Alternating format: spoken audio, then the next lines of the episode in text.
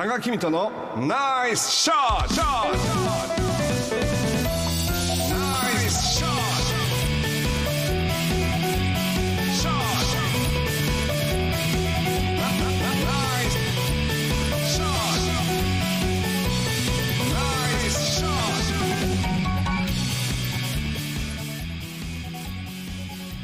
えーこのコーナーはですね私が普段気になることや伝えたいことをおしゃべりしています、はい。えーポッドキャストで配信中でスマホやパソコンでポッドキャストのアプリをダウンロードしてお楽しみください。ということで、まあ、1億2000万人がその私私のこのコーナーをねあの毎週楽しみにしてくれてるんじゃないかなという思いを込めてはい。今回もお伝えしたいと思うんですけども、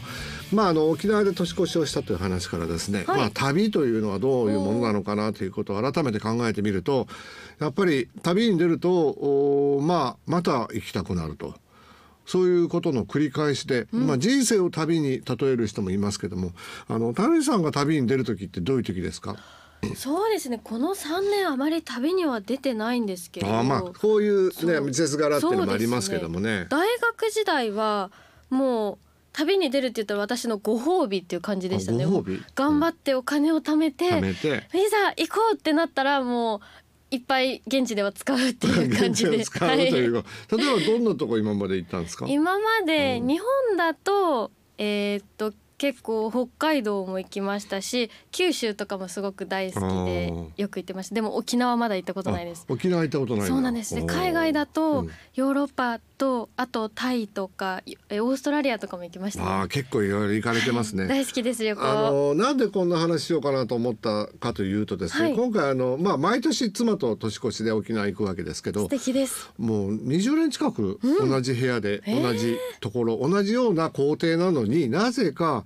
岡山空港帰ったら今回ほどまた行きたいと思った旅はなかったって「え何？毎年同じじゃん」とか思ってたんだけど、はい。実は僕らはもうあの年取ってくると、まあ、基本的には何もしないとか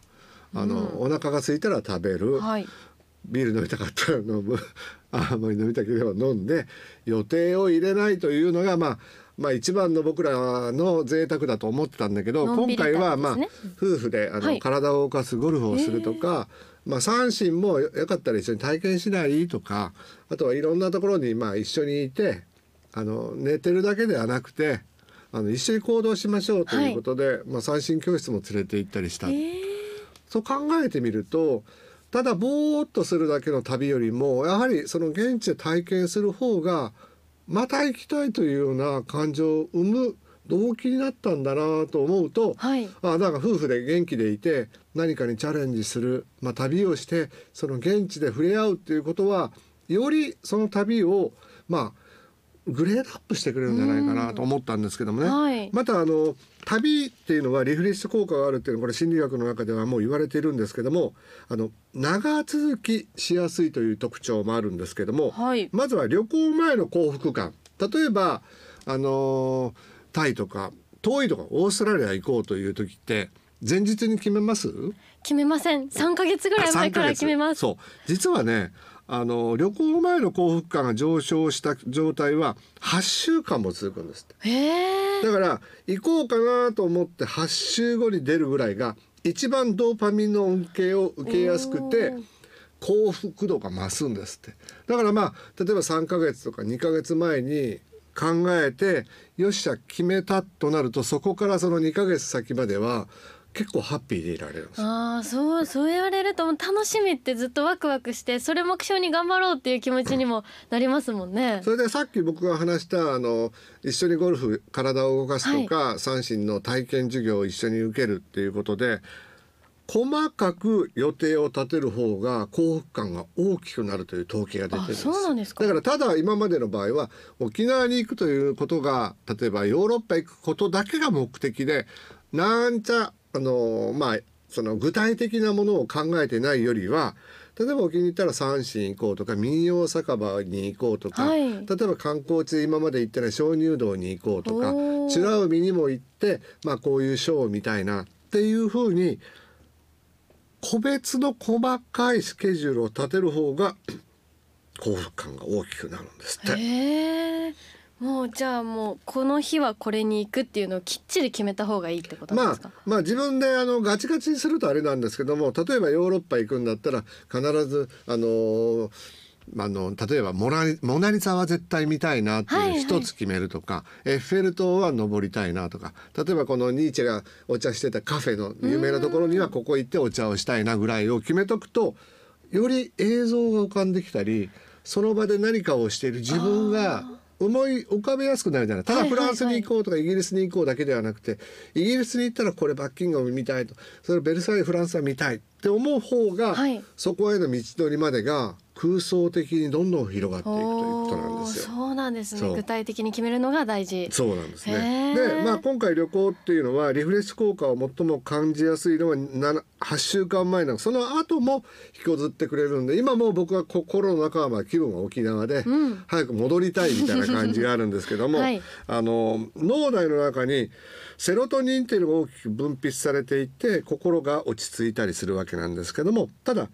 特に海外に行くと、はい。脳のお言語野と呼ばれる部分を刺激する。というのは普段使わない英語だったりフランス語だったり、まあ、中国語韓国語を使おうとすることによって刺激が増えるわけです。ああ脳に対して、だから緊張してちょっと例えば先ほどベトナム語の「明けましておめでとう」を教えてくれた人がいるじゃないですか、はい。ちょっとぐらい現地でそのベトナムの言葉を使いたい沖縄のあのアクセントを使いたいとか思うことによって勉強しようと思うから日々がやっぱりリフレッシュされて新鮮でいられるじゃないですか。刺激になりますよね。刺激になるでしょ？だからそういうことを、まあ、あの旅行っていうのはすごく感じながらやるといいよなっていうことでとにかくもう一つでも忘れてはいけないのは旅行っていうのは大きく2つあって教養型と慰安型っていうんです。はい。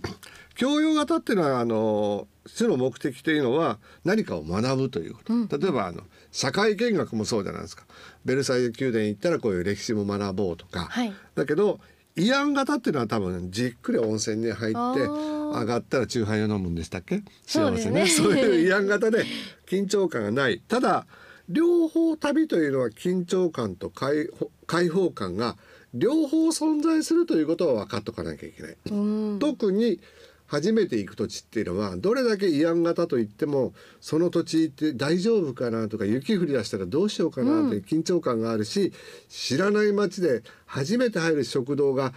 自分が満足できるかどうかもわからないでしょ。だからそれが両方あるのが実は旅の総合的な楽しみだという考え方なんですよ。じゃあ多賀さんは、はえ去年まで前回までは結構慰安型の沖縄旅行だったってことですか？もう全く予定は立てないんですよ。で今回はそれにそう。教養型をちょっとプラスしたことによってなんかこう僕はそうでもなかったんだけどうちの妻はそれが今までの中で一番もう一度行きたくなったっていうわけですそうよ。なんだからの飲んだくれて部屋にほっといて僕だけ遊びに行ってたのを一緒に行くようにしたらやっぱり、はいやっぱり二人の共通の思い出っていうのも増えていくし楽しかったということなんです。へでー例えばあのいろんなバスツアーとかもあって実はそこでエンジントラブルとかあのチェーンをはめるとかっていうようなことでバスの乗客全員で押したりするした旅ほど忘れがたくてあの二度と会わない人なんだけどコミュニケーションを取ったりした旅ほど記憶に残って、あああの旅は素晴らしかったって人間って思いやすくなるんですって。へえそうなんですねそうなんです。だからまああの旅というのはまあ出会いとまあそういうあのまあアクアクシデントっていうとネガティブかもしれないちょっとしたハプニングがあった方がいいということなんですね。であの旅というのは実は近代になって自分から進んでする旅というのは最近なんですよ。えそうなんですか？そう。昔は僕らは狩猟民族ですから獲物を追ってあのバッファローを追いかけて移動してたわけでしょ？定住型になって例えば鎌倉の前後あたりから人間の上下関係が出てきてあなたはこれをしていきなさいお参りしてきなさいっていうことで、まあ神社仏閣に奉納とかで上司に言われて出張費をもらって あコンピラ参りをするとか、はいそういうので旅が始まる参勤交代も、はいはいはい。だから上下関係が生まれたから旅というシステムが生まれてそこからまあ神社仏閣っていうのは88箇所ができたり、お寺にお参りするっていうのはお伊勢さん参りとか言うじゃないですか。はいはい。だからそういうところで、まあ、昔はそういうあの神社仏閣とか、まあ、あの霊験新たかなところをみんなが手を合わせに行くっていうところから明治から最近にかけて実際に旅をしましょうとか。だから卒業旅行をするっていうのもその昭和になってから、うん平和になってから 僕らができるということでその時に人間が考え出したのはやっぱり日常の生活圏を離れることによって開放感と緊張感を合わせて持つことができるということが旅の良さだということなんですけども、はい。実はあのこれをまあちょっと違う表現で言うと人は直線図形を見ていると実は疲れたりイライラするんです。よ。はい。直線のうん。図形ですか、うん。例えば街中でと新宿行ったことあるよね。あります。あ、大阪でもいいや。はい。あのビルってどう？ほとんど直線直線でできてるでしょ？だからあそうですね。のまあ圧倒的にニューヨークとか行くとうわすっげえこんな人間が作ったんだなみたいな感動はあるんだけど実は疲れてくると。人間というのは生活は直線で囲まれていることが多くて山や岩というのは直線はない。本当ですね。丸っこい形で曲線ですもんね。だから自然の中でリラックスしたり宿泊施設の温泉施設なんかもあの直角よりも露天風呂がゴツゴツしてる方がなんか野手あふれてうわこんなええとこに来てしもうたとか思うでしょ、んん思いますだからやっぱりそういうところでやっぱり自然の中に入ったり移動することによって直線的な僕らの社会生活をちょっとこうあのなんていうのかなデザイン的にはいびつかもしれないけどそっちの方が人間っていうのはん。幸せとか居心地がいい。だから実は昔から言われてるのは田園調布っていうのはまっすぐな道がないんですって。はい。だから高級住宅街になり得たんですって。入り組んでると意外と行ってみると。そうなんですね。長嶋さん家の家見に行ったりね なんか学生時代こうぐるぐるこう行くとおこうまっすぐっていうのは京都みたいな感じじゃないんですよ。だからこそああいうところに人が集まってなんかこう高級感があるでまとめていくと旅をする時にはまあ運動を取り入れるといいそうですねだから僕らゴルフをやったり体を動かすということですね体験型ってことですか体験型ねですね。でゆっくり落ち着く場所で過ごすというのは、僕はもう同じホテルの同じ部屋でだから我が家に入ったような感じがするするんですよ。だからまあこれは初めてのホテル行くとドキドキ感っていうのも、あの谷口さんより若くてピチピチの人はそっちもありかもしれないけどまあ僕なんかは逆にそれよりももう落ち着ける場所の方がいいと。帰ってきた感じがしそうですね感じの方がいいんですよ。昔はあのビーチが見えてうわーっては初めてのホテルが良かったんだけどもうなんかちょっとそれはちょっと逆に疲れて私もそっちがいいかもしれないですちょっと精神的に疲れてるんじゃないですか。でもう一つ言うとあの新しいことを楽しむ。こういうことを旅に入れるとさっき言った開放感と緊張感を両方楽しめてまた行きたい旅になるかもしれない。あー高さんの奥様みたいにはいまた行きたいってそうですね。で、まあ最近のあの立教大学の先生のあのはあの